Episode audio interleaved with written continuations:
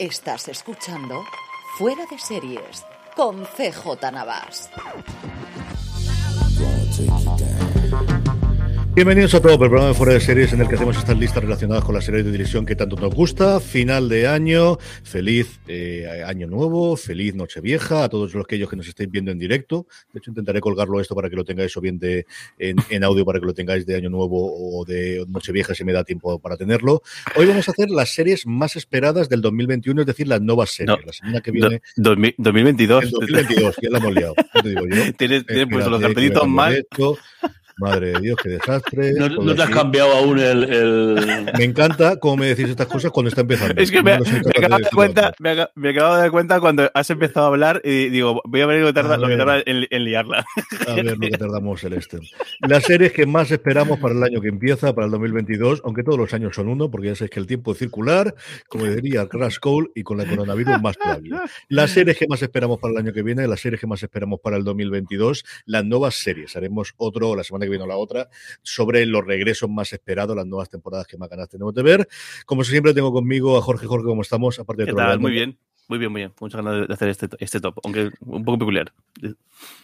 Y también con Don Carlos. ¿Qué tal, Don Carlos? ¿Cómo estamos? Muy bien, aquí eh, viendo los últimos instantes de dos canales de televisión española, de, de, de, de, de, de- de Movistar y de Desgracias. Hoy Con- se cargan, hoy se cargan a viajar y se cargan a Fox Life. eh, de, una manera así un poco subcepticia, porque bueno, imagino que Disney no sé lo que quiere hacer. Eh, Imagino que Fox Live llevará todo lo suyo a, eh, como era el año, ¿no? Lo llevará Fox.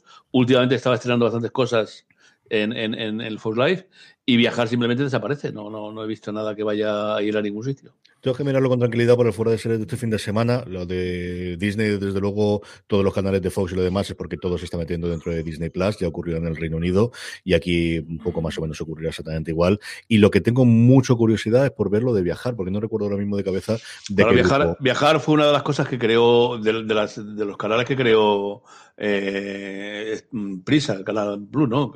Creó, ¿os acordáis al principio? Cinemanía, Documanía, sobre Documanía, ese que está sentado en la, en la Real Academia, que no sé un porqué de, de la lengua, el Cebrián. Menos mal que cada vez le dejan escribir menos. Eh, pero se cargó ya Documanía y tal, que lo, lo vendió Odisea, lo vendió, y Viajar lo vendió a un conglomerado de no sé quién.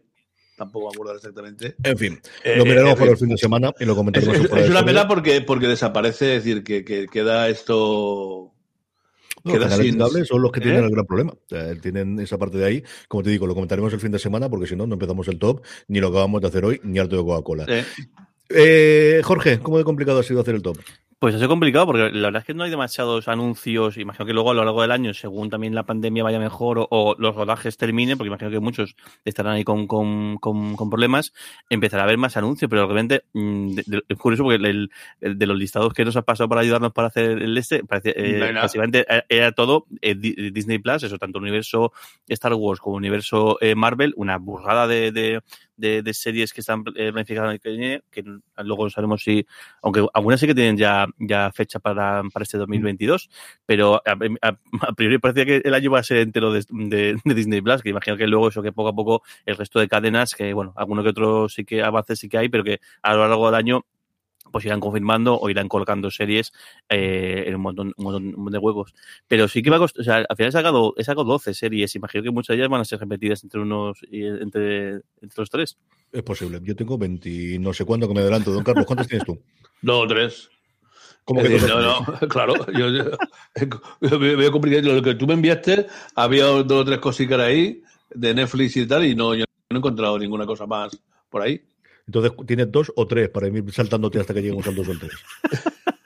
Pues, iré, iré, iré jugando por ahí un poquillo, pero no, una, dos, tres, cuatro, cinco, seis, siete tengo. Para ser Vale, pues entonces, cuando lleguemos al 7, damos paso a Don Carlos y mientras tanto lo tenemos atrás. Sí, yo tengo un, un porrón y es cierto que Disney es quizás la que tiene más, sobre todo porque ha tenido que retrasar casi toda la producción. O sea, nos están llegando ahora las series, especialmente el universo Marvel, y ahora arranca el de la Guerra de las Galaxias, que tuvieron vacío hasta que ha llegado el libro de Boba Fett, que yo entiendo que querrían estrenar algo del 2021, pero HBO Max en el vídeo mm, promocional y yo creo que cubre solamente los primeros 6-7 meses del año en el conjunto de lo que ya tenía HBO, más las cosas nuevas, hay como siete u ocho cosas. Alguna que vuelven, pero series nuevas también. Y luego de producción española, que tenemos un porrón de cosas entre Antena 3 y Movistar Plus.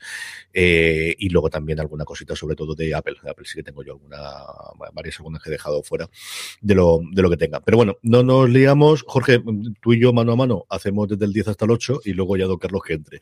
¿Cuál es tu decisión, Pues he puesto entrevista con el, con el vampiro, el que bueno, que, se, que hace ya unos meses que se confirmó que, se va a hacer esta adaptación, pero en formato eh, serie, con, con Sam Raid con el papel de, de Lestat, y bueno, y más aún desde el reciente fallecimiento de, de Anne Rice, creo que con más, con más ganas y con más, eh, pues, no sé, como, como que, que, que encima da más ganas de, de, de ver la serie. Una, un, yo creo un, un universo, un mundillo que puede dar mucho juego, que puede funcionar muy bien y que como ya cuando, cuando falleció en Javis comentamos la trascendencia y la influencia que ha tenido en todo lo relacionado con no solamente con vampiros, sino incluso con, con todo lo que son eh, películas, sobre todo de temas de, de monstruos sobrenaturales y, y demás, eh, pues bueno, a ver qué tal sale la, este, este año, que la verdad es que tampoco, bueno, vampiros sí, sí que ha habido series y demás, pero tampoco ha habido un, así un gran pelotazo, un, y mira que, sobre todo en el universo de Mundo de Tinieblas, creo que tienen ahí cuerda para que hagan, para hacer lo que, lo que quieran.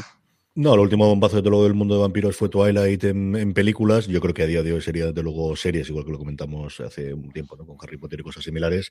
Y el mundo de tinieblas nunca llegó a funcionar. Se hizo aquella cosa que hizo Terrible. en su momento Aaron, eh, el, el, productor ejecutivo de, de 90210 y de Melrose Place y de cosas similares, con los efectos de la época y con el público de la época. Y era un tío que podía levantarte una serie de una cosa rarísima. Pero es cierto que la riqueza que tiene el mundo de tinieblas para aquellos que, que conocemos vampiro y luego todo el universo expandido y yo es cierto que le estoy bastante desconectado los últimos 10 años. Yo recuerdo el, el, el, libro clásico y la segunda edición especialmente, que es la que realmente funciona aquí en España.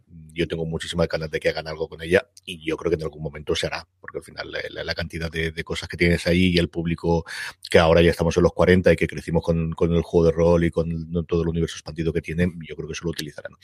Bueno, Miento, sí que hay una cosa muy relevante que es lo que hacemos en las sombras, que, mm. aunque bueno, aunque tiene el tono eh, comedia, que es justo el que, el que menos a priori podría pegar, pero que, bueno, que chapo, mm. y ahí, ahí tenemos de todo, ahí tenemos vampiros, tenemos fantasmas, tenemos hombres lobos, y sí que es verdad que hoy en día es el, lo más divertido que hay en este aspecto.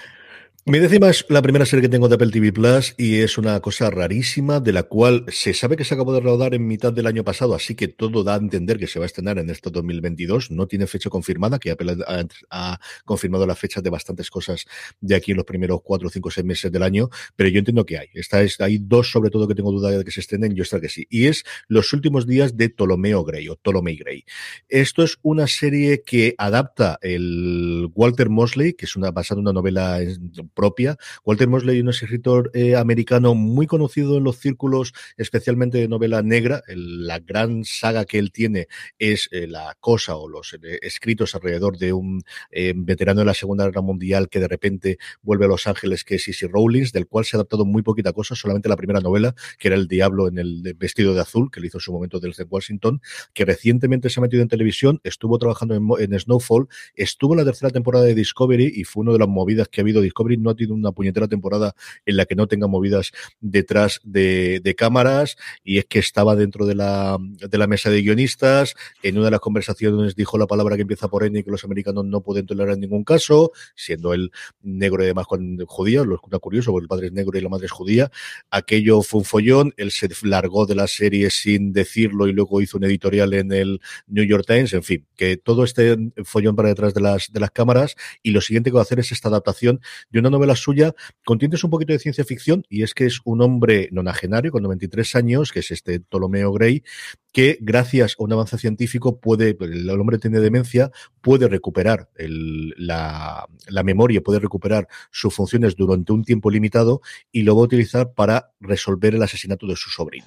El protagonista lo hace Samuel L. Jackson, Walter Goggins hace del Dr. Rubin, que es el que no sé cuánto peso tendrá, porque la novela no la he leído, en la propia serie es el que hace de, el descubridor de, de, este suero que le va a dar esta potencia.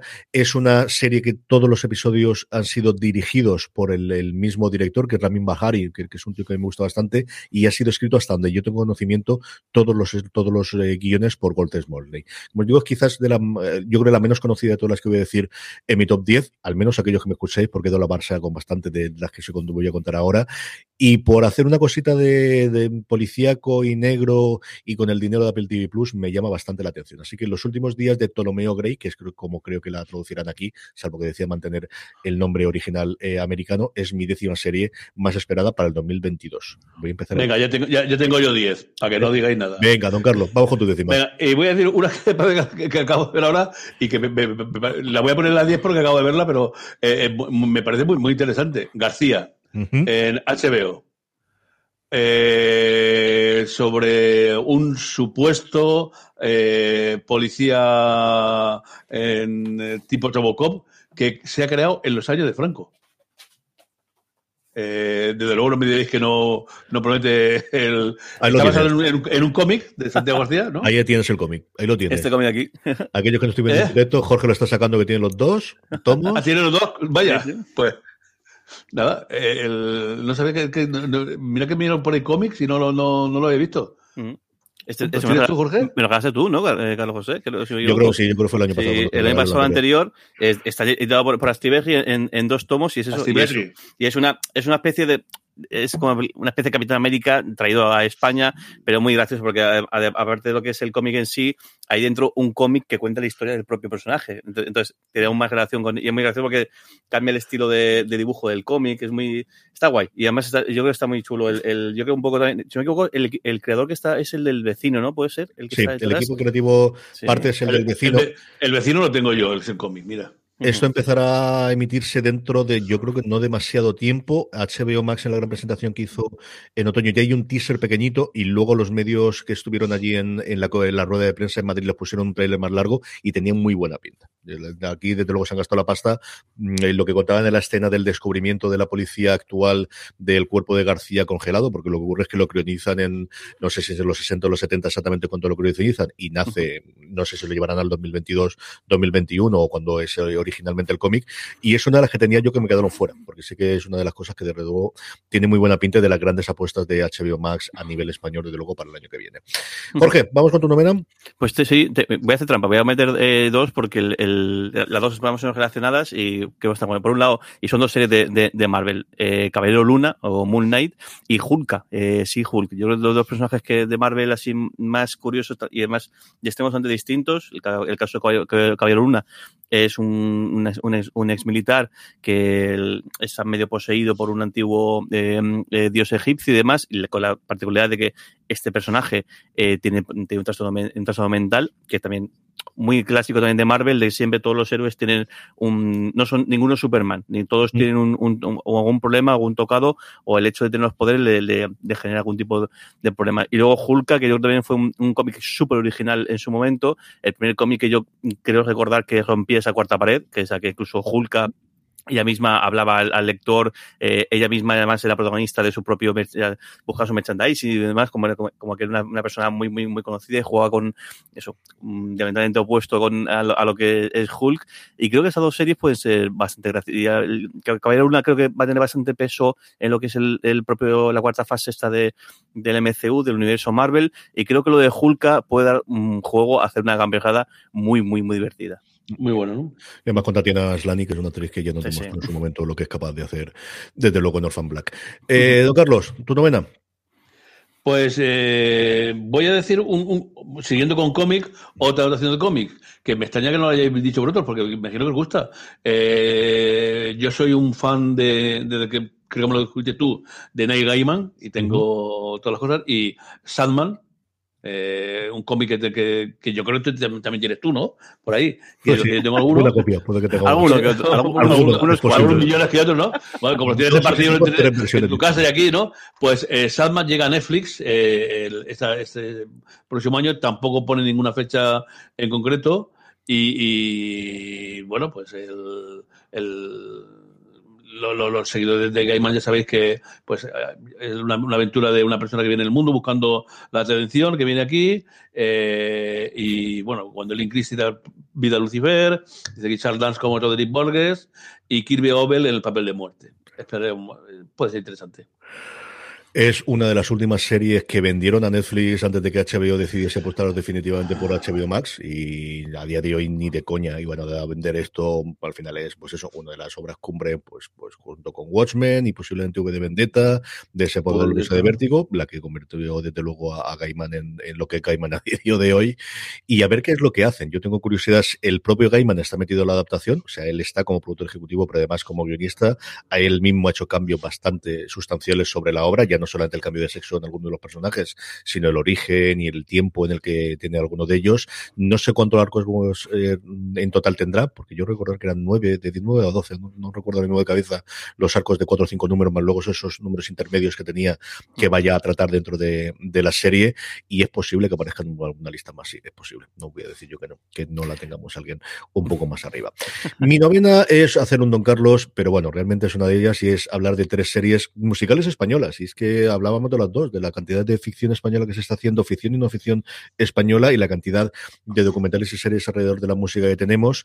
Si tuviese que quedarme con una, es ese proyecto que anunciamos de Antena 3, de A3, para A3 Media Playum, acerca de cómo levantó en su momento Camilo VI, Jesucristo Superstar, que me parece interesantísimo y una cosa curiosísima, pero ya que estamos aquí en medio, añado las dos, una que vamos a ver dentro de nada, que es Rafaelísimo, y luego ese documental sobre Tino Casal. Así que si tengo que quedarme solo, con una de las tres, y, ha habido momentos en los que estaban las tres en mi top, y luego al final va uno haciendo huecos para intentar meter alguna cosita más, pero como os digo, como señal de la importancia de la música en el audiovisual reciente y que vamos a tener la oleada, yo creo que los Beatles para ir a ser un revulsivo como lo fue en su momento Making a era lo mejor para el True Crime, lo fue Serial en el caso de los podcasts, aquí lo puede ser. Desde luego el, documental de los Beatles y en menor medida el Music Box que ha hecho eh, Bill Simmons para, para HBO Max.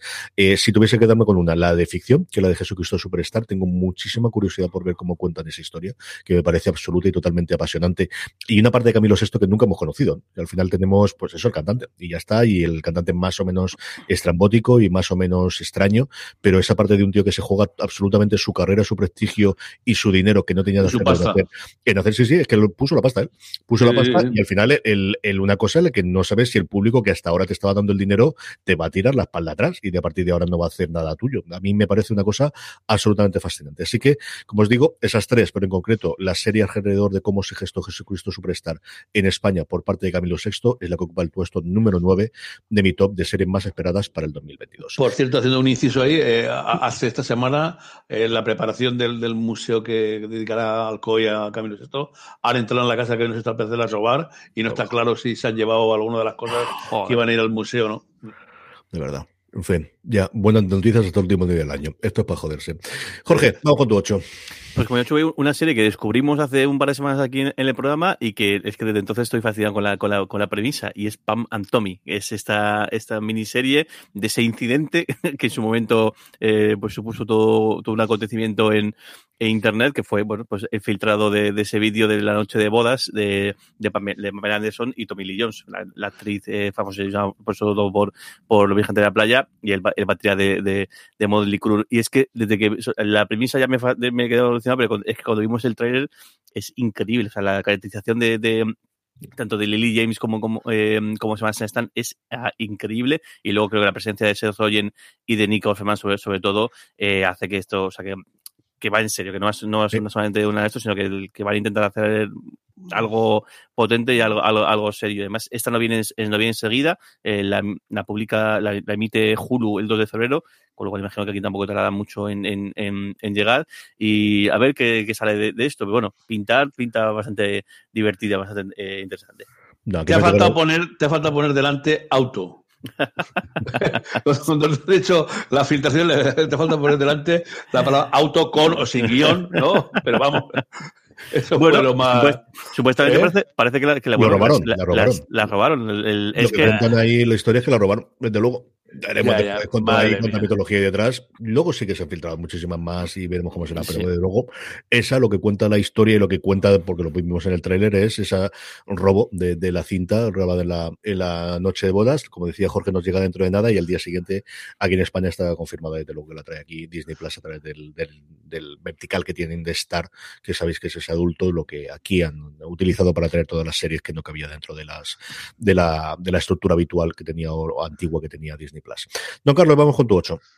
Pues el- es una, cosa que, que- que me llama muchísimo la atención. Me parece, vamos, el- desde luego, el, leitmotiv, eh, no me acordaba yo, creo que lo comentaste el otro día. eh, eh, no, me acuerdo de esa noticia, pero vamos, he visto un poquillo y debe ser un poco agobiante. Además, a lo mejor es porque me he cargado dos series de submarinos, he visto el otro día también un reportaje de la, de la Armada Británica y tal, ¿no? Eh, pues el- Operación María Negra mm, recuerda eh, la odisea, de luego, de, de los narcotraficantes que vinieron en un mini submarino trayendo cocaína para, para aquí un par de tres toneladas, perseguidos por la policía desde Sudamérica aquí. Debe ser algo, ¿no?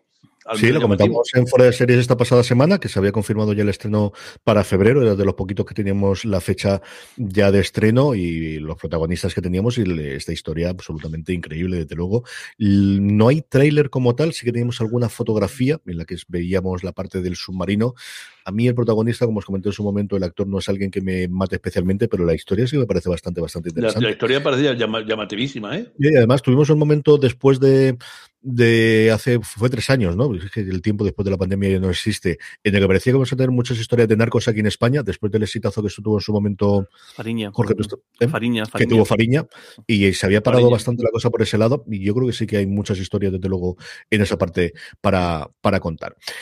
Mi 8 es eh, el primer crossover que tenemos y es Entrevista con el vampiro, por las razones que ha dicho antes Jorge. A mí, eh, Entrevista con el vampiro es una novela que me marcó, especialmente el Lestat del vampiro, la segunda novela de la trilogía, eh, luego ya extendida, pero originalmente la trilogía que se cerraba con La Reina de los Condenados.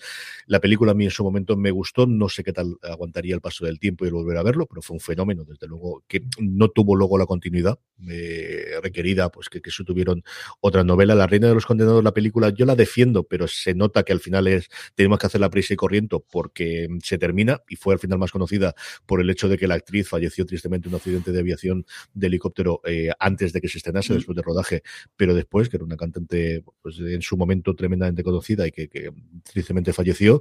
Y mm, como os digo, tengo mucha curiosidad por ver eh, qué puede hacer AMC, que haya demostrado que con los zombies ha logrado hacer, pues eso, mm, pagar la factura durante diez y tantos años de todo lo, el conglomerado. Una de esas plataformas barra cadena barra conglomerado que está en todas las conversaciones de que con alguien se fusionará o alguien se la comerá en el 2022 si todo siga gigantándose, porque está con ese pie cambiado. En Estados Unidos sí tiene una plataforma que es MC Plus que están intentando tener, pero no tiene pinta de que vaya a llegar a tener los números que tienen otras. Aquí en España eh, tienen luego canales pequeñitos, porque tienen Acorn también es suyo, Shudder, que en Estados Unidos funciona medianamente bien para todas las cosas de terror. Aquí tenemos Planet Horror, que no es exactamente lo mismo, tiene películas, pero no tiene tantas series. Como os digo, es una de esas productoras más o menos independientes o más o menos independientes, que aquí en España es un verdadero monstruo en canales de pago, tiene veintitantos canales de, de pago, pero es de las que está en todas las quinielas en todas las apuestas de que alguien con alguien se fusionarán o que alguien les comprará o que de alguna forma intentarán eh, crecer, que parece que es la tendencia de los últimos años. Dicho eso, como os digo, dentro de ese acuerdo que tuvieron con, con el legado de Anne Rice, con ella y con, con el hijo, y ahora más aún con el fallecimiento de, de Anne Rice hace apenas unas, unas semanas, tengo muchísimas ganas de ver qué puedo hacer con los recursos del 2021 con entrevista con el vampiro. Así que esa es mi octava serie que más ganas tengo de ver de las nuevas que se van a estrenar en el 2022. Jorge, vamos con tu siete. Pues me siento una que he descubierto con, con esto listado y es The First Lady, eh, una, mini, eh, una serie de, antolo de, antología que va a hacer eh, Showtime. Es bastante curioso porque, bueno, está centrada en, en la figura de la, de la, primera dama, o sea, de, de la, la, esposa del presidente de Estados Unidos, que porque hasta, hasta el día de hoy siempre ha, habido, siempre ha sido primeras damas. Eh, y el, el, que pasa es que me, me, llama la atención porque es, es una serie de antología, yo pensaba que, que, es que cada temporada va a ser centrada en una primera dama, pero no, parece que, que al menos en esta primera temporada entremezclan tres, tres, a, a, tres, a tres de ellas. En, en este caso, el, a, Michelle Obama, a, Michelle Obama, a Betty Ford y a, y a Eleanor Roosevelt. Y claro, y el, claro, aparte de Showtime, estas cosas las suele hacer bastante bien, pero claro, es que el elenco es espectacular. En el caso de Missy Obama, la actriz es Viola, de, Viola Davis. En el caso de Betty Ford, el, la actriz es Michelle Pfeiffer. Y en el caso de Eleanor Roosevelt es Gillian Anderson. O sea que en telita aquí, y bueno, y acompañadas por, em, por Dakota Fanning, por Keith, Keith Sutherland, o sea que un elenco espectacular. Y parece ser que que eso, que en lugar de ser que cada temporada está centrada en una, parece que no, que esta primera temporada está centrada en estas, en estas tres primeras damas, en tanto sus carreras como el, creo que el caso de Michelle Obama es más en la, en la juventud, no tanto en, el momento que llegan a la, presidencia, imagino que será mejor en la parte de la carrera electoral y, demás, pero me parece un proyecto bastante eh, original y bueno, y es que viendo lo de la gente que hay detrás, pues la cosa pinta muy, muy, muy, muy interesante. Sí, tiene toda la pinta. Tiene muy buena pinta. Es una de las que yo había valorado porque al final tenía fuera, porque, porque al final solamente podemos poner 10 o con trampas 13 o 16 o 20. Don Carlos, vamos con tu séptima. Pues esta es una con que. Tu 8. Eh, no, mi, mi, siete, ¿no? Eh, una que seguro le he echado a Carlos José, eh, pero bueno, es que me apetece mucho el, el, el, el, tema. No sé si es dónde está o quién es Ana eh, la, nueva aportación de Sonda, de Sonda Times, y es que la, yo me acuerdo de haber leído la historia en, la prensa, ¿no?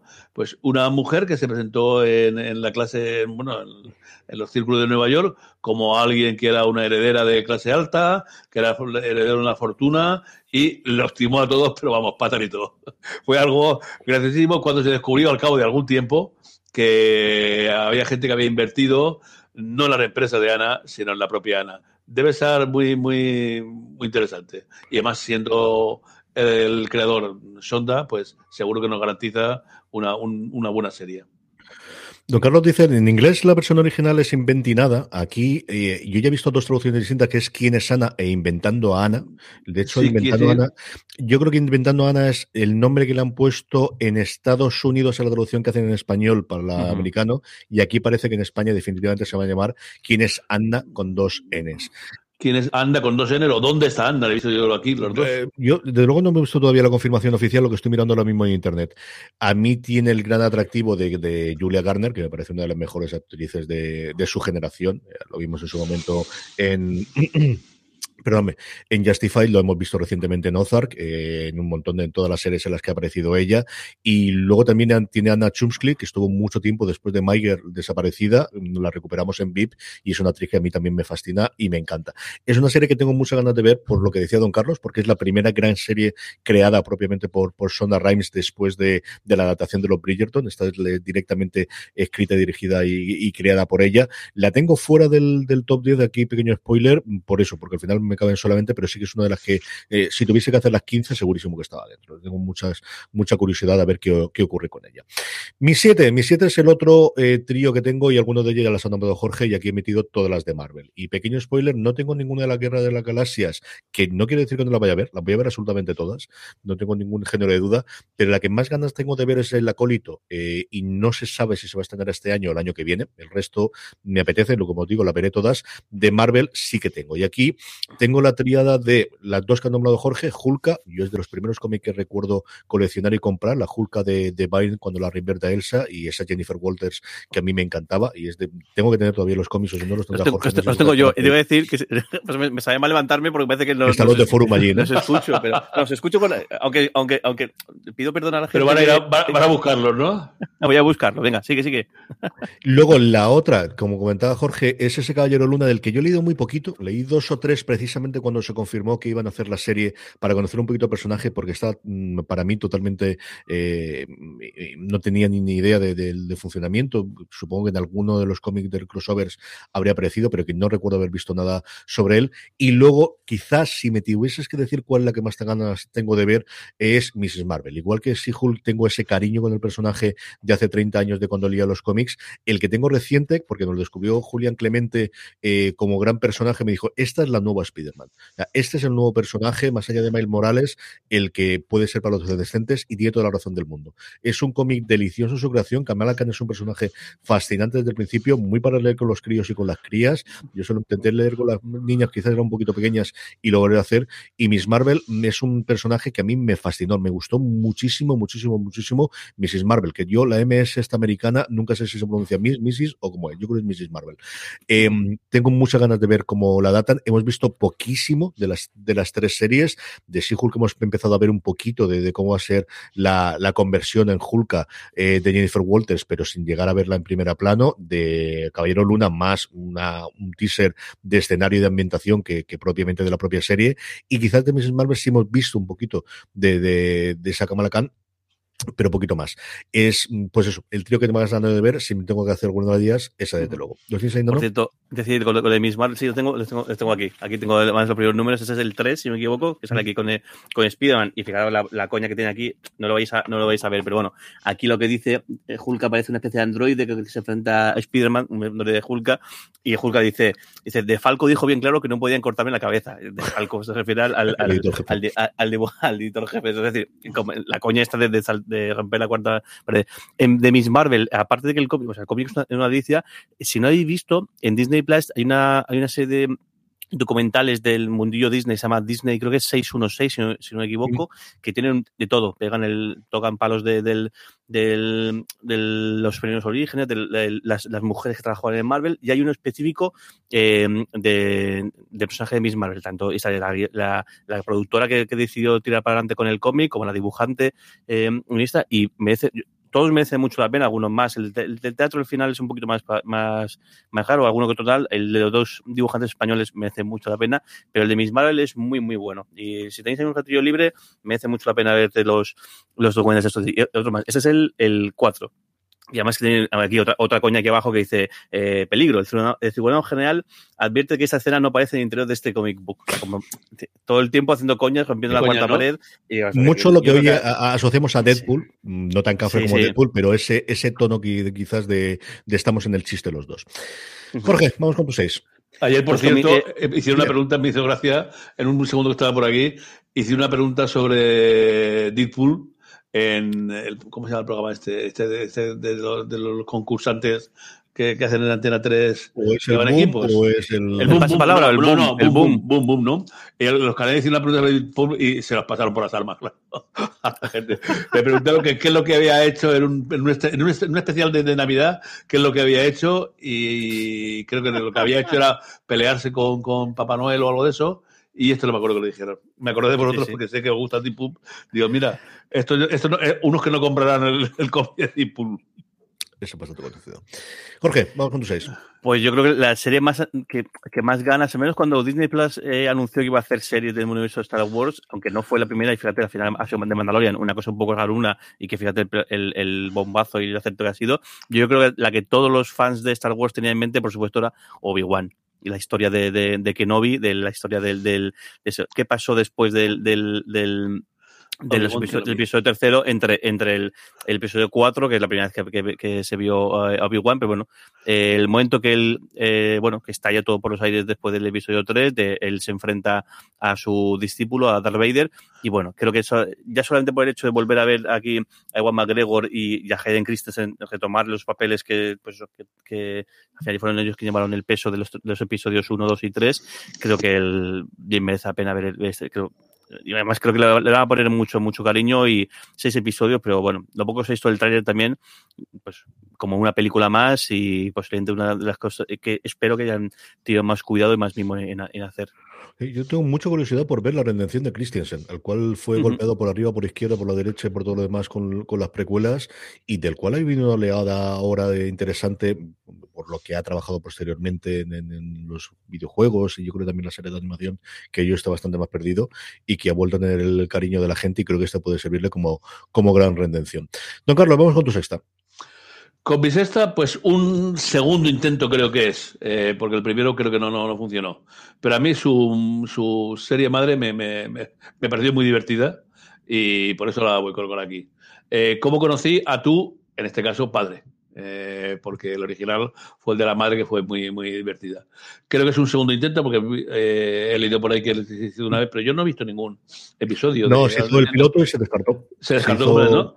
Bueno, pues ahora sí, Hilary Duff va en la misma forma que, hizo, que se hizo con como conoció vuestra madre, es decir, con eh, voz en off, flashback al pasado y todo el decorado anterior va, va a, mm, a recordarle a su hijo cómo conoció a su padre.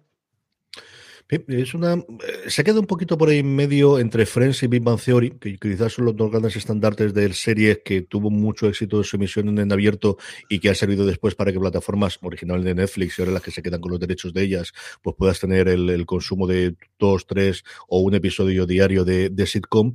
Pero yo creo que sí que marcó una generación y yo creo que hay gente que, para ellos fueron su Friends o fue hasta cierto punto y sí que fue coetánea con Big Bang, ¿no? Pero, pero sobre todo con Friends es quizás la que pueda tener. Yo lo que pasa es que el trailer de los dos minutos que hay no me gustó absolutamente nada. También es cierto que el piloto de, cómo conoció vuestra madre no es lo mejor del mundo mundial con respecto a conforme la serie después funcionó. Sí, te deja la, parte de la intriga de quién será o quién dejará de ser y te empieza a contar la parte de los críos, pero la serie mejora muchísimo con el paso del tiempo, eh, como suele ser también por otro lado habitual con las comedias. A mí el tráiler me tiró mucho para atrás y mira que Hilary Duff es una chica que me gusta y el elenco yo creo que no es en general malo, pero el, el tráiler que que sacaron no me atrajo absolutamente nada. En fin, esperemos que la cosa vaya mejorando conforme, conforme pasan los episodios. Mi sexta, la comentábamos también recientemente, es la nueva creación de Adam McKay, que está ahora en boca de todo el mundo con la película que ha estrenado Netflix, también en salas de cine, pero vamos, de Netflix con DiCaprio y con Lawrence, y es Winning Time. Esta serie alrededor de los Lakers de los años 80, los Lakers del Showtime, una serie basada en un libro llamado Showtime, pero no puede llamar la serie Showtime, cuando hay una plataforma competencia tuya que se llama Showtime, todos lo sabíamos, Así que ahora es Winning Time, que no es lo mismo, pero igual. El tráiler tiene, a diferencia de lo que decía ahora mismo con como decía vuestra madre, el tráiler tiene una pinta sencillamente espectacular parte de esta nostalgia ochentera que nos ha entrado a todos, porque cuando cumplimos todos 40 años, pues queremos volver atrás, y esto es lo que ocurre. Tiene una pinta espectacular. Creo que eh, han encajado muy bien los actores, aunque le haya costado el divorcio profesional y personal con, con su querido Will Ferrell, eh, eh, pues mm, tenía razón en el quién tenía que hacer de Jeff Bush, del, del dueño, del doctor Bush que compra los, los Lakers hemos visto al menos de la mitad del elenco, porque nos falta pues todos los que encarnan a los jugadores de los Celtics, al resto de los jugadores de los Lakers y cosas similares. A ver hasta cuánto hacen. A mí, McKay, cuando se pone en plan divertido me gusta mucho, cuando se pone en plan predicador me tira bastante para atrás, pero creo que en esta estaremos en la primera parte eh, de alguna de las cosas que haremos. Así que Winning Time, con luego un subtítulo muy largo después, pero realmente todos ya vemos Winning Time, que ya es suficiente, es la sexta serie de este 2022 que más ganas tengo que ver, y esta sí está confirmada, que aparecía dentro del tráiler de dos minutos de HBO Max, así que salvo problemas rarísimos. Pero tú, eras, Celtic, así que esta serie no te gustará. Por eso, como, le damos, daba unas palizas ahí, le daba unas palizas a los, mm. Lakers a, los Celtics. Hasta que dejaron de darlas y entonces las dimos nosotros y ya está, es todo lo que hay. Pero salvaron del baloncesto, ¿eh? O sea, eso fue en una época en la que es que hasta entonces, partidos de, los de las finales, no os estoy diciendo partidos de, de, temporada, no estoy diciendo de pretemporada, no os estoy diciendo ni siquiera de los playoffs, no. Las finales en Estados Unidos se han en diferido. O sea, se grababa, se grababa lo pasado había, pero no tenían suficiente entidad para emitirlos en prime time, no, ya no en prime time, sino cuando se emitían. Y mm, ahí el documental que os dije que no está especialmente bien, pero que ha traído Movistar Plus ahora sobre el Dream Team, el primer episodio cuenta cómo toda esa generación de los 80, empezando por Magic y Bird, eh, los últimos coltazos de perdón, de Karina abdul pero especialmente esa rivalidad entre los Lakers y los Celtics es la que le da un nuevo impulso a la, a la liga hasta llegar Michael Jordan, que es cuando ya explosiona, primero en Estados Unidos y luego a nivel mundial. Pero cuenta cómo unos años antes, después de la fusión con la ABA, la cosa no estaba absolutamente nada, nada, nada clara. Y es que en televisión no, no era una cosa especialmente interesante. Y partidos de las finales que se grabaron y se metieron al día siguiente en otro horario fuera del prime time, porque en esa hora no la, la utilizaban para poner otras series que funcionaban mejor es que eso era el nivel que había. Y luego es cuando eso crece por ese lado y sobre todo se hace el acuerdo con los canales de cable, con TNT, que es la que ha tenido los derechos, y con SPN, que es la que ha tenido los derechos de emitir un montón de partidos. O sea, algo inconcebible como decir, Pues lo que nos pasa ahora con el fútbol es que nosotros hemos crecido en momentos en los que se emitía uno o dos partidos a la semana en, en la televisión. No digo en abierto, en televisión, es que no se emitían dos partidos. El salto grande, o sea, el famoso de Canal Plus, porque se, se emitía el sábado, el que emitía la Forte, en que se emitían las auto- autonómicas. Y entonces Canal Plus, una de sus gran mm, punch, su gran pegada fue el emitir un partido los domingos a las nueve y media además, eh, pero que fue la- y Vol- luego ya volviendo- claro, luego la, la cosa se volviendo, desmandó. a los, volviendo a los tiempos, además Canal Plus hizo la, la, la publicidad enorme, porque cuando comenzaron las misiones de fútbol en España, que yo creo que fue el 65, el partido siempre era el domingo. Eh, yo creo que daba así poco tiempo, incluso había un partido, un, un, un, un, un- un tiempo, eh, los resúmenes de los, de los partidos se hacían en los lunes, que era cuando llegaba la cinta en avión a, a Prado Rey. Y, y luego de golpe fue el domingo. Entonces, Canal Plus hizo bandera de vuelve el partido de los domingos por la tarde. ¿Sabes? Como diciendo, volvemos a lo que era el verdad y no estas cosas. Y el partido gordo, eh, por ello no el domingo. Bueno, eh, desde Ucrania hasta Bielorrusia, a pasando quieras. desde las 6 de la mañana hasta, la- hasta la hora que te dé la gana. Bueno, hacemos una pequeña parada ahora que estamos a punto de llegar al 5. Esperemos que la conexión de Don Carlos nos aguante, que se nos ha ido de unos segunditos y yo creo que a ver si Yo no, he dejado de sale que está bien. Un Pero bueno, segundo. a ver si nos también. aguanta. Sí, yo también no, no, a ti. Pero bueno, eh, volvemos nada. En un segundito estamos de vuelta. Volvemos con el 5, Jorge. ¿Cuál está en la posición número 5 tú? Pues yo tenía, te- tenía de, de Sandman, por supuesto, el- el- esta obra que mm, durante muchísimo tiempo se- había muchos rumores de que se podía hacer, mm, todo el mundo decía que era imposible de adaptar, también se decía lo mismo con, con, con Watchmen, todo, todo se ha dicho, y con otras y con otras antas de- del sello de, de Vértigo, pero bueno, creo que el, que el hecho de que, de que eso, Netflix aquí ha soltado la pasta que ha hecho falta, de hecho creo que está rumoreado que es el de, las de las mayores producciones que, que, que que haya invertido y creo que el propio Gaiman que esté ahí detrás eh, pues es una es, pues, da, da- certezas.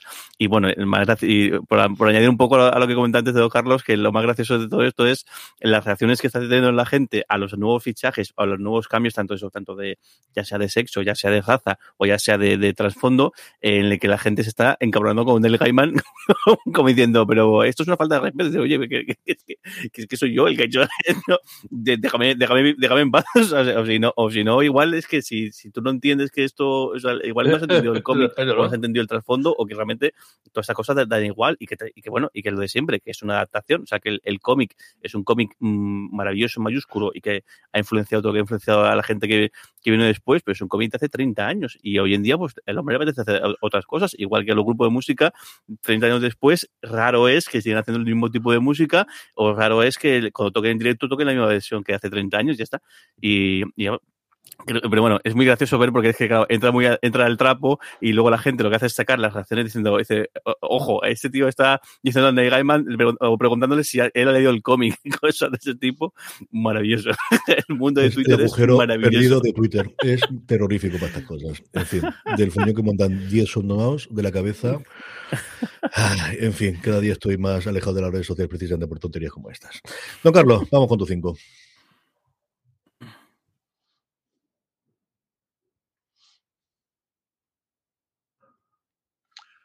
Bueno, pues el- el- es una, una miniserie que además tiene un nombre parecido a una, serie, a una serie de Netflix, pero, pero me llama mucho la atención y creo que he leído alguna cosa y no me acuerdo si leí el caso este. Eh, Amor y Muerte, Love and Death. Eh, va a ser una miniserie de, de, de HBO y mm, bueno, el, el trama es una modélica ama de casa que un día tiene un día tonto, y así como aquel de que sale aquel día, un día de perros que salió disparando y tal cual, este mató a una compañera, esta chica mata a una compañera chato. Una cosa, como veis, que puede pasarle a cualquiera en un día que tiene así atontado. Es una miniserie y me llama mucho la atención. Sobre esta estaba leyendo Bueno, esta misma actores, ¿no?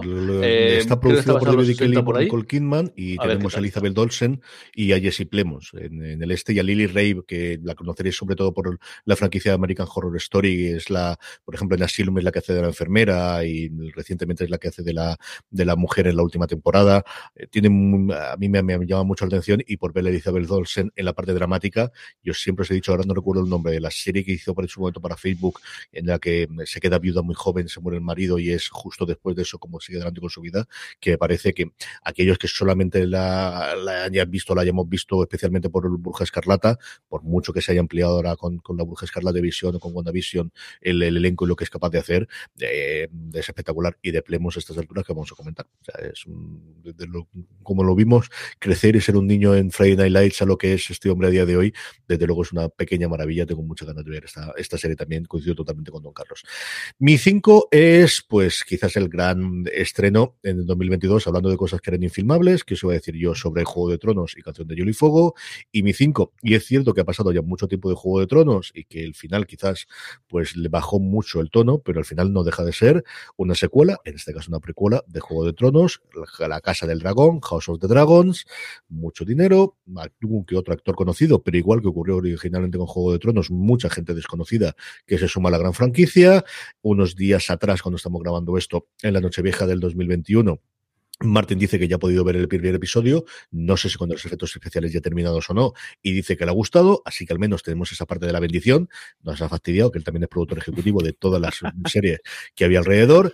Dicho eso, que la vamos a ver, sí, que va a ser el fenómeno del Juego de Tronos, pues eso espera HBO para, para HBO Max. No sé qué cobertura va a tener en medios, tengo mucha curiosidad por ver cuántos análisis de episodio a episodio va a haber y cuánto seguimiento va a haber, pero es cierto que llevamos mucho tiempo sin tener nada del universo de Juego de Tronos, del último gran fenómeno de televisión y que al final pues queremos recuperar el trono. Y esta es la primera andanada de lo que si todo va bien y va como ellos esperan, será pues una multitud de un pues es un multiuniverso alrededor de Canción de Hielo y Fuego que nos llega en los próximos años en Eugenio Rudos. Así es que House of the Dragon parece que aquí lo van a traducir como la Casa del Dragón. Veremos a ver también la traducción oficial que finalmente le darán. Es la quinta serie que más ganas tengo de ver de las nuevas que se van a estrenar. Esta sí ya confirmadísima en el próximo 2022.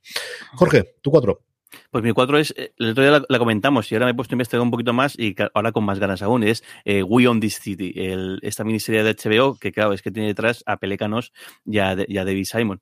Cuando comentamos que era una, un policíaco de Baltimore ya como diciendo, mira, esto, esta temática me suena y, y, y, por general salen cosas buenas de este tipo de cosas, pero es que claro, es que están detrás tanto esto, tanto, tanto bueno, los, dos, los dos creadores, directores de, escritores de, de, de, de The Wire. Eh, además, en este momento ya hay anunciados tres tres eh, tantos actores, mm. Joe Berntal, eh, que salía en Somia Hero, eso también ha trabajado con, con, con ambos, eh, eh, Josh Charles, que salía en, en, The Good Wife in Treatment, y sobre todo Jamie Hector, el, el que también salía en, en en, en The Wire y recientemente en, en, en Bosch. Eh, está basado en un libro también de un reportero de, de, de Baltimore, el que cuenta un poco los, los, las consecuencias que hubo eh, después de la muerte, parece ser que por, por actuación irregular de la policía eh, de, un, de un, un joven afroamericano y las consecuencias que tuvo y cómo sacudió a Baltimore y las, las, las la, las, las, protestas que hubo y demás. Seis episodios, miniserie, HBO, por supuesto, sigue siendo la casa de, de David Simon. Y bueno, no tenemos, creo, creo no tenemos fecha todavía eh, oficial, pero, pero aparece dentro del tráiler de, de, HBO Max, así que está confirmada que es para el 2022. Sí, ya esta es la temporada 6.5 de, de, The Wire. Esa es la, la, la, secuela que nunca tuvo y que funciona. Yo esta no la he puesto porque sabía que tú vas a decirla seguro y Don Carlos sí se va a dar cuenta que era de David Simon. Así que no, por eso no la tengo. Sino sí que es una de las gigantes con más ganas de ver desde luego el año que viene. Eh, Don Carlos, tú cuatro. Ahora ya te he perdido totalmente. ¿Sí? Don Carlos. Ahora sí, dale. Carlos, ¿me oís? Eso. Ahora sí. sí. Ahora sí. Adelante. ¿Me oís? Uy, lo hemos perdido. ¿Mm?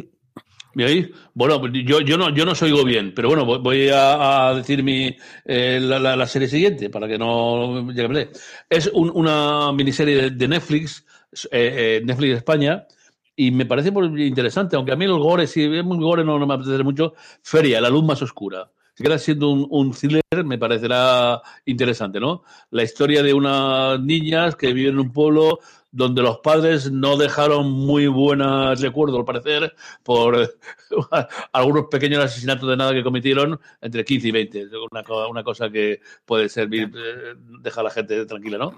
Eh, atractivo, siempre, ya digo, para mí como, como thriller sí que me parece interesante, siempre que si no, si no hay mucha casquería y cosas de tipo que no me divierten. Si se queda en algo policíaco me interesará mucho.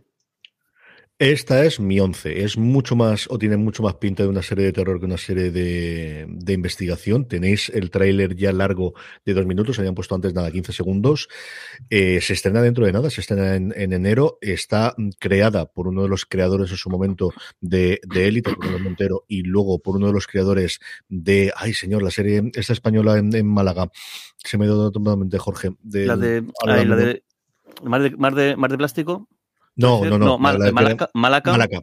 Está creada por los dos y cuenta, como decía don Carlos, la historia de, mm, dos, mm, de dos chiquillas, dos, dos, hermanas, de los cuales los padres se largan porque descubren que ha habido una secta en la que una cantidad de gente o los han matado o se han suicidado y ellos desaparecen por ahí de, de allí. La, el pueblo se gira contra ellas como si ellos fuesen causantes de esto y al mismo tiempo se empieza a investigar que igual el culto que ha llevado a estas muertes tiene más implantación de la que esperaban dentro del pueblo. Todo eso lo podéis ver en el tráiler. Tiene una pinta espectacular y una pinta tuloidea -huh. sobre todo en la, la parte de Lovecraft barra sectas, aquellos que hayáis jugado especialmente la de Tulu, tiene una pinta de partida con culto complicado y dificultoso y uff, ¿cómo está esto? Espectacular, a mí me, me, me, ha impresionado. Esta es la que tengo yo la 11. Esta, uh -huh. esta es la que más me ha costado dejar fuera dejar de todas las el trailer está, está eso, tiene una pinta de mito de Tulu total. Y oye, que, y qué guay que es, igual llego un poco tarde a esto, pero el, cada vez me llama la atención la cantidad de acentos que se, que nos, hace unos años como que todas las series que se emitían en, en, antena, el acento era más o menos neutro, o el acento era más o menos reconocible. Creo que con Fariña eso cambió muchísimo, y con el resto, con, con Agua Seca y con series de todo este tipo ha cambiado. Y ahora eso, el, el estas series con un acento abiertamente eh, en, en andaluz de alguna personalidad, y creo que es, joder, qué riqueza le da y qué, y guay que sea, que sea así, la verdad. Sí, al final es una cosa que los críticos americanos siempre comentan, ¿no? El, el, el uh -huh. cómo tienes y llevarte la zona. Se ha hablado muchísimo este año en los medios americanos, evidentemente, de Mero Fistown, del, del acento de Delco, de esa uh -huh. zona concreta de alrededor de, de Filadelfia que utilizan todos los, los, protagonistas. Y aquí igual, yo creo que eso ha hecho el, que se den los rodajes fuera de Madrid y el que tengamos creadores que, aunque estén afincados en Madrid, quieran utilizar eso y que las productoras lo utilicen. Que al final, pues aquí ponen Netflix la pasta y lo uh -huh. tengamos. Lo hemos tenido también en, la, muchas series. La peste, en la peste muchísimo. Además, de hecho, se comentó, eh, se comentó mucho, y, pero qué guay, que, que, que le da un poco la riqueza de, acentos y, el puntillo el que, le, que le da. Y, las, y, también un poco la, como que el que la hace más, más verídica o más, o más seria el que sea así. Mi cuarta es Rapa y es la serie española que tengo más arriba de todas. He comentado varias antes. Feria de verdad que es una de las que tengo arriba. Pero Rapa es los creadores de, eh, esas dos maravillosas temporadas de hierro que hemos tenido ahora, yéndose a Galicia y teniendo a Javier Cámara de protagonista. Y ya está. O sea, yo me dices eso y ya tengo toda la ganas del mundo de verla. Javier Cámara eh, metido dentro de un misterio que él no tenía por qué estar por ahí en medio. Sé poquito más de la serie. Se sabe que ha concluido ya su rodaje. Así que aunque no hay fecha concreta, todo apunta desde luego que la tendremos en este 2022. Lo como os decía, la nueva serie de los Coira, que después de hacer hierro, yo voy a ver cualquier cosa que haga esta gente, es como Israel de la, de la Torre, eh, al final todo lo que hagan esta gente, ahí vamos a estar para verlo, Israel del Santo, perdóname, eh, para verlo y con esto exactamente igual. Y Javier Cámara, que yo creo que está en un momento de su carrera absolutamente dulce. Ya yo en las películas lo veo menos, pero lo que hace en Mengohan es maravilloso en los momentos dramáticos y aquí cambiando totalmente de registro, tengo muchísimo muchísimas, muchísimas ganas de ver Rapa, tanto que está en el puesto número 4 de mis series más esperadas para el año que viene. Estamos en el podio, Jorge, vamos con el 3. Uh -huh. Pues con el 3 va pues, eh, la, la, la, nueva edición de la gran franquicia televisiva, sin lugar a, eh, lugar a dudas, eh, Star Trek Strange New Worlds. El, la nueva, bueno, los Trekkies estamos de, de enhorabuena desde un tiempo para uh, acá, después de una travesía en el desierto bastante, eh, bastante larga. Y esta, y, y, es que esto es como, como vamos, como un, un sueño hecho realidad. El, un sueño. ¿Qué pasó antes de, de, de Star Trek? Siempre que teníamos en, la, en su momento en, en, eh, Enterprise, que sí que estaba situada en el tiempo, si no me equivoco, antes del de la serie original, pero esto justo, es decir, eh, ¿qué fue Capitán Pike? Eh, que además tuvo ese hueco y qué bien hecho y qué bien encajado dentro de, de, de Discovery. Fue la segunda temporada, ¿no? Si no me equivoco, la segunda temporada, y bueno, cómo lo dejan hecho para que podría coger su propio eh, camino, hacer este spin-off y, joder, esto es una, una chulada. El que pasó con Pai, que la cantidad de, de, miga que pueden tener esto y luego dentro de lo que si esté siendo este Discovery, ahora mismo que Discovery está en un periodo del futuro del futuro, como una cosa que me acuerdo que contaste tú una vez que decíamos, pues esto es como la vuelta a origen a tanto la tecnología como lo, los uniformes, como el esto de, Star Trek clásico, que dentro del futuro, porque no está así todo eso, pues es como un tiempo anterior. Y no sé, a ser bastante gracioso el, el, el, paralelismo entre, entre una época y la otra. No tenemos fecha todavía, sí que parece que confirmado 2022 y con muchas ganas de ver eh, este, esta, este Star, Star Trek Strange New Worlds. Sí, al final yo creo que Pai fue un soplo de aire fresco en, esa segunda temporada, la número uno exactamente igual, tenemos dos actores, no, no, no, son como, como Rebecca Romy Jean, que a mi final es una actriz que me, lo que habéis dicho siempre me ha gustado muchísimo, eh, encajaban muy bien y, y, a ver qué ocurre, los rodajes de Star Trek se están retrasando una barbaridad todas, Discovery tiene un parón ahora hasta febrero mmm, que no estaba nada claro ni que estaba previsto. Yo creo que al final por temas de efectos especiales que va a tener que tenerlo. Eh, Picar se está haciendo muchísimo de rodar, están salvando un poquito los muebles durante este último año y medio la serie de animación, que está muy bien, pero al final queremos ver esta parte. Y como decía Jorge, tiene pinta, o al menos el proyecto que había, y cuando se empezó a rodar y cuando se anunció, que se estrenará este en 2022, pero de luego confirmación no hay, aunque Paramount Plus ya sabéis que lo que quiere es mm, una serie, un episodio semanal de cualquier serie de Star Trek en emisión simultáneamente, que es, mm, saben que ahí tienen un caladero de suscriptores importantísimo, más aún ahora este 2022 que quieren hacer la expansión internacional, como todos los Trekkies sabéis, después de fastidio con Discovery. Así que este New World. Don Carlos, tú tres. Pues hubo un tiempo en que en el, el cine mm, más o menos coincidieron algunas cosas de, fantasía deliciosas. La historia interminable, eh, eh, os iba a decir otra, eh, El Cristal Oscuro. Laberinto. Eh, y una delicia. Laberinto, laberinto, ¿verdad? Preciosa. y- la- con, con, con, con- Lo que vas a decir es un poco posterior. un poco posterior, ¿no? Pero bueno, eh, eh, eh, también yo creo que sí que re- recibía ese, ese magnífico legado, ¿no? Y era tal, de un enano que divertía un poco y que fue una película deliciosa. Willow eh, es un, me ha maravillado cuando he encontrado que, va a ser- que, me tendrá pegado seguro, porque a mí fue una que me, me- encantaron, me, gustaron muchísimo. El encuentro falta la ahora, y si no es la, la gran pantalla, al menos que sea en una serie que seguro que será divertidísima. El tráiler que sacaron de, no del rodaje, sino de todos los actores hablando entre sí, bromeando y de cachondo, estaba muy divertida. Y luego ha sido curioso porque ha sido la confirmación definitiva de que Willow está en el universo de Star Wars, porque se anuncia ya directamente que era una cosa que siempre se había comentado y que siempre se había hablado y que podía estar ahí dentro. Y ya aquí sí es la confirmación definitiva de que Willow forma parte del canon reciente de, dentro de Disney y vamos con el Neil Ostad de, de que está dentro del universo de la Guerra de las Galaxias. Yo de esto no espero demasiado, yo recuerdo muy poquito la película, pero bueno, la veremos. Y lo que digo, al que fuese este, y estaba forzadete y lo que tú quieras, de vamos a hacernos la graciosos, pero tenía el punto divertido. Si no habéis visto el, el, mensaje que mandaron en la última presentación, está muy, muy divertido. El, en su momento fue una mezcla entre Señor de los Anillos y Conan, en realidad, porque tiene la parte sí. esta de eso, tanto el hecho de los enanos, pues el relaciones con los hobbits y con la, con la magia, y luego con el, pues eso, el, el personaje que, que, que, le acompaña es un bárbaro muy en blanco. Y de esta, de esta, de esta película, te recuerdo con muchísimo cariño, hicieron un videojuego espectacular. El sí, videojuego que, que fue, no, no, no fue directo fue directo a recreativas entonces en función de la fase ibas con el con el no me acuerdo perdón no me acuerdo el nombre o bien con el o bien con el enano que que la que el mago tiraba así eh, pues típico hechizo de, de tipo de disparo de, de, magia o el otro llevabas ibas con la espada ibas con el bárbaro y el videojuego un típico videojuego de otras formas en 2D de, de, de, la época era muy muy muy bueno. Y quienes os guste este mundillo y seguro que es es muy es bastante fácil de encontrar tanto ya sea con el mame o con otros tipos de modelos de, de recreativas y la, el ROM la ROM no es difícil de encontrar y merece mucho, mucho la pena. Muy divertido. Mi 3 es eh, quizás la que más dudas tengo de que se vaya a estrenar este 2022, aunque si fuese por HBO Max, desde luego la tendrían. El rodaje empezó en verano este pasado año, parece que se va a llevar hasta el año que viene. Mm, quizás parte de las razones por las que The Mandalorian está tardando tantísimo es porque Pedro Pascal está haciendo esto en los bosques del norte y es la adaptación de uno de los videojuegos más aclamados de los últimos tiempos. Y mira que aclamado no es una palabra que me guste es decir especialmente, pero con mayor reputación y más, pues eso, eh, exitosos eh, a nivel eh, ya no solamente de números, sino también de crítica, que es The Last of Us. The Last of Us tiene un elenco apabullante de gente, con el último fichaje reciente de, de Nico Ferman en un personaje secundario, y está detrás Craig Mazin, que al final es un tío que después de hacer Chernobyl, cualquier cosa que haga este hombre, a mí me va a gustar, él crea y es un, jugador empedernido. Yo le oigo el podcast, él tiene un podcast semanal, es cierto que muy dentro de la industria, porque hablan de muchísimas cosas de los sindicatos de guionistas americanos y de cómo funciona toda la parte eh, industrial por dentro y de contratos y de cosas similares, pero lo hacen conjuntamente, eh, si te gustan ellos dos, yo creo que es bastante, bastante interesante y sobre todo para gente que aspira a ser guionista, la cantidad de trucos y de consejos y de cosas que le dan la vuelta está bastante bien, que se llama Script Notes, eh, y lo contéis cualquier eh, reproductor de, podcast.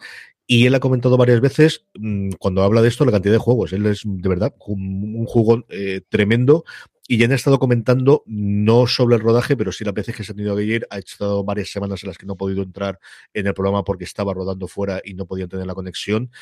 Y eso, yo no he jugado al videojuego, sí he visto algunas de las cinemáticas, sí que sé más o menos cómo funciona, sí que tengo amigos jugones que me han hablado siempre maravillas de las dos, tanto del uno como del dos, y tengo muchísima curiosidad por ver qué hacen con este de las Tobas, con un presupuesto apabullante. O sea, lo que sí que tiene clarísimo es que se ha movido una cantidad de pasta aquí a HBO Max para hacer esto adelante, pero vamos, real, realmente importante, importante. De las Tofas es la tercera serie que más ganas tengo de ver, de las que parece estar quizás la que tengo más dudas que se van a estrenar en este posible, en este próximo 2022.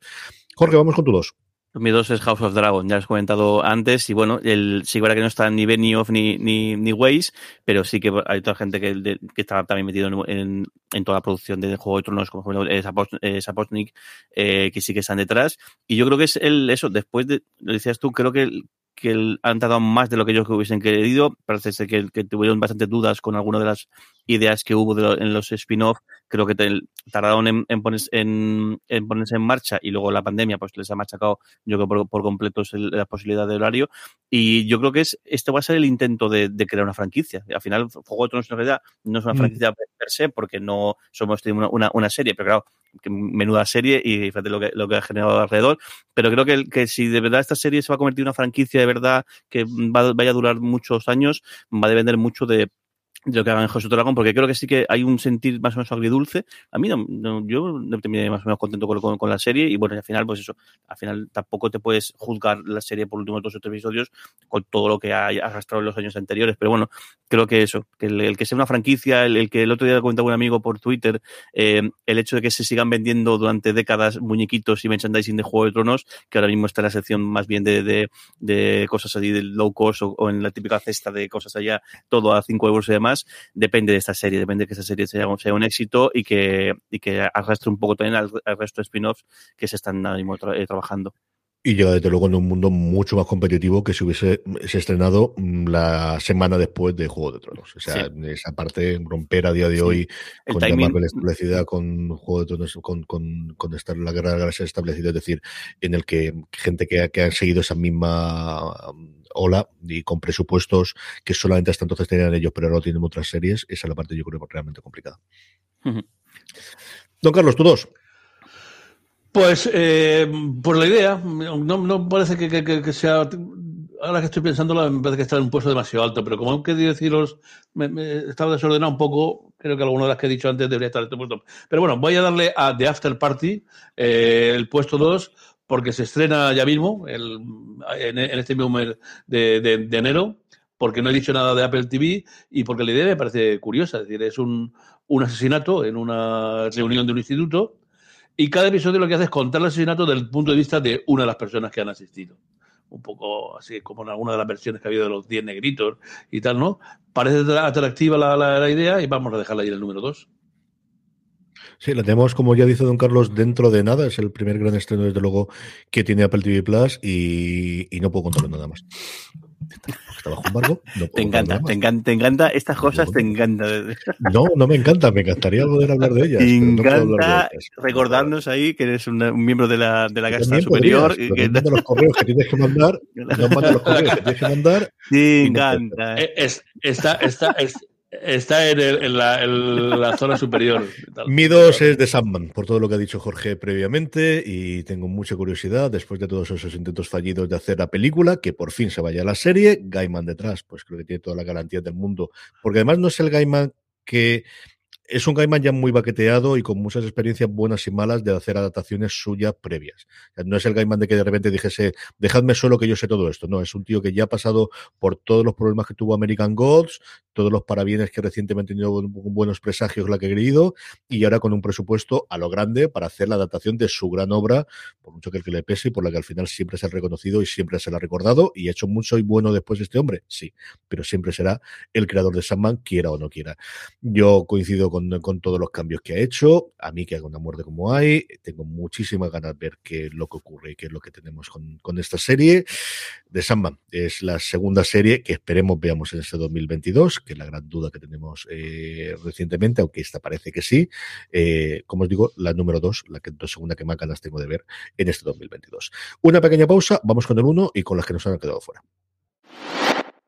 Estamos ya de vuelta. Jorge, ¿cuál es la serie que más ganas tienes de ver? De Pues, por, su- por 2022? supuesto, y a pesar de los pesares, porque el, el- el- porque con todo lo que está, lo que está- lo poco que se está conociendo, lo poco que se está filtrando, no, so- no es nada, nada halagüeño, pero claro, Señor de los Anillos, aunque bueno, es, quizás que sea mejor decir Tierra Media más que de los Anillos, pero bueno, al final el, el, el claim igual de Juego se Tronos, el nombre de su Juego de de de los Anillos, pero bueno, este, esta mm, mega producción con toda la, ley de Amazon, que también, pues eso, el, se juega el, el que eso que cuenta también en una, en franquicia. Eh, lo veremos en septiembre. Eh, pues, dinero el que hayan querido, parece que, que llegó la, la de dinero. Solamente con los derechos ya se gasta una millonada y creo que ha llegado a mil millones de dólares el, gasto de esta primera temporada, que imagino que luego mucho de lo que hayan construido, mucho de lo que hayan eh, creado, podrán amortizarlo en las siguientes temporadas. A ver qué tal, eso. Con, sé que sabe poquito, mm, apenas una, una cuenta en Twitter que va soltando ahí pistas de en qué momento está la historia y alguna que otra imagen suelta. Lo poco que se ha filtrado es mm, que la cosa no pintaba muy allá, muchos cambios de tanto de, de gente detrás como de ideas, como de parones y demás. Pero bueno, a ver si todo esto al final pues eh, llega a buen puerto y lo que da es también para en un futuro hacer un documental de qué pasó en el rodaje de esos años o cómo fue la esta historia que, de éxito que, empezó siendo la cosa un poco más. Pero bueno, muchísimas gracias. Yo como, fan absoluto de, Tolkien desde bien pequeñito, pues espero esto como, igual que en sus días esperé la- las, las, las películas como Agua, de- Agua de Mayo, pues imaginamos esto. Eh, posiblemente es el estreno. O sea, más allá de que tenga ganas de verlo o no, es la que Ujú. todas las miradas van a estar de vista. La noticia más rara que yo he oído en los últimos tiempos es que la segunda temporada se la llevan toda a Inglaterra a rodarla. Se la llevan toda a Pinewood y dejan Nueva Zelanda. No sé si por tema fiscal, no sé si por tema de problemas, no sé si por temas derivados de lo que haya sido la pandemia. Es que al final se han tirado a lo tonto, a lo tonto, casi dos años y pico para rodar aquello. Bayona, yo no sé si puedo volver o no, o si se han quedado todos allí confinados, o estuvieron allí viviendo y sin trabajar y cobrando. Es que no sé cómo ha ido, aunque empezaremos a conocer cositas de estas, yo creo, en los próximos meses. Aquí sí tenemos fecha de estreno.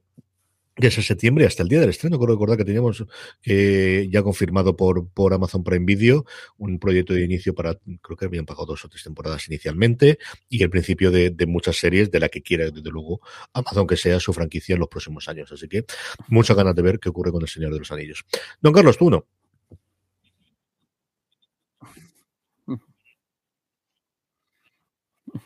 Ya sabéis que a mí no me gusta repetir ninguno de los que habéis dicho, pero en este caso Jorge me ha ganado. No, no tenía más remedio. El número uno estaba clarísimo que iba a ser El Señor de los Anillos, desde luego.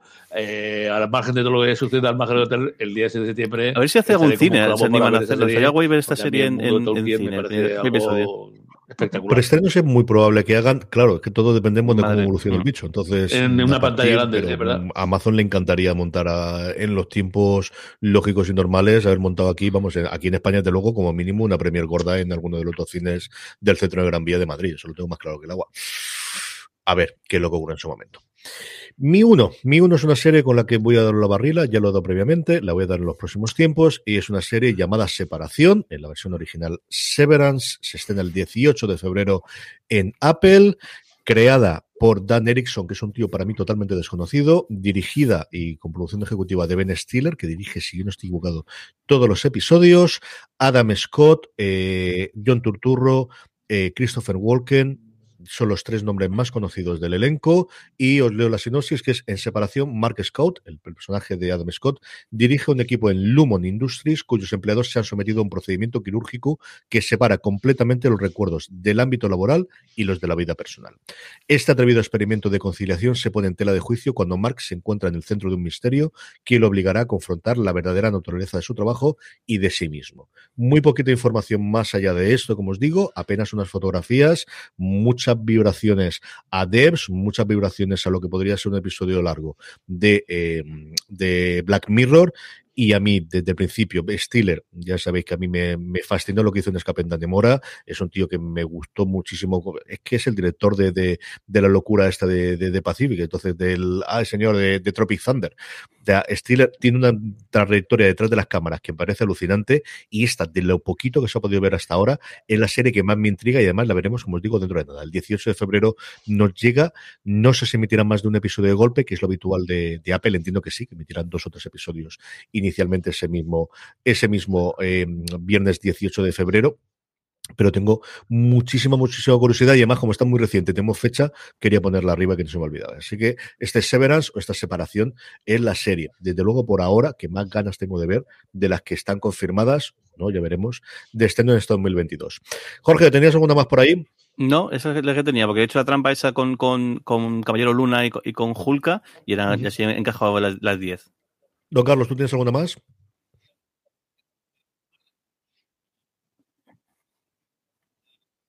Tenía apuntado aquí eh, Smiley, que es una, eh, una, una, serie basada en la obra de teatro. Alma, otra de Netflix España, sobre misterio. Bienvenidos a Eden, otra de misterio de España. Una basada en un cómic, Tokyo Vice, de HBO. Lo tenemos dentro de nada. Hasta el sí, de Netflix de y el pacificador, aquí, que yo creo que sería una de las que diría Tommy, que eh, de After pero... Party e Inventing Ana y García. Esas todas las tenía yo para apuntadas por ahí. Y luego cosas que se me han quedado fuera.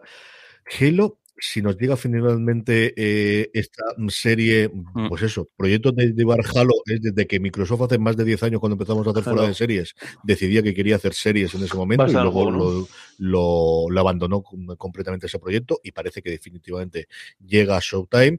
La que acaba de nombrar ahora Don Carlos, el pacificador, que nos llega dentro de nada. Y a mí John Cena es un tío que me cae muy bien y esta tiene pinta de tener el tono irreverente de, de, de Gunn que hemos visto en los Guardianes de la Galaxia, especialmente en el en la nueva versión del Escuadrón Suicida, que es de donde coge el personaje y tira partir de ahí con él. Y luego tres cositas, eh, perdóname, eh, eh, We on This City, que también la he nombrado Jorge Anda y Jorge antes, y eh, Inventinana, son las que tenía. Y luego cosas que no hayamos nombrado, como decía Halo, Peacemaker, La novia gitana, tengo mucha curiosidad por ver la gran apuesta que yo creo que tiene Antena 3 el año que viene, tanto por nombres delante y más allá después de, del follón este año con el premio Planeta, de, de, de esta adaptación de la primera novela de, de, Misterio, con Paco Cabezas en la dirección, y luego eh, The Gilded Age, que no hemos nombrado y que tiene el estreno también dentro de absolutamente nada, a ver qué es lo que hace Fellows trasladándose de su Inglaterra habitual a Estados Unidos y con estos magnates del ferrocarril que empiezan a ganar dinero en serio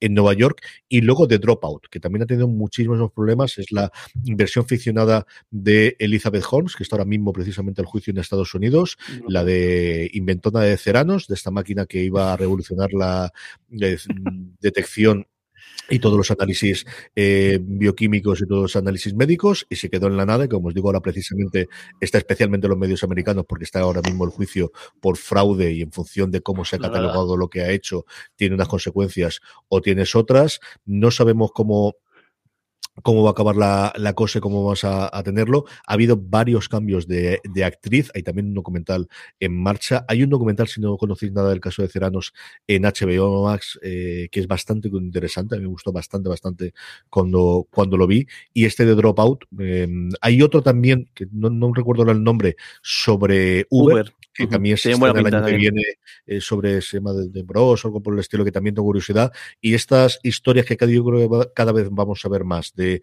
historias tecnológicas recientes alrededor de una persona muy carismática y que ha revolucionado o no. Tenemos también la de WeWork pendiente, que también creo que se estrena para el 2022, pero quizás de esas tres, la de, la de Elizabeth Holmes es la que más curiosidad tengo, este, como os digo, eh, de Dropout, que es como se llama la serie.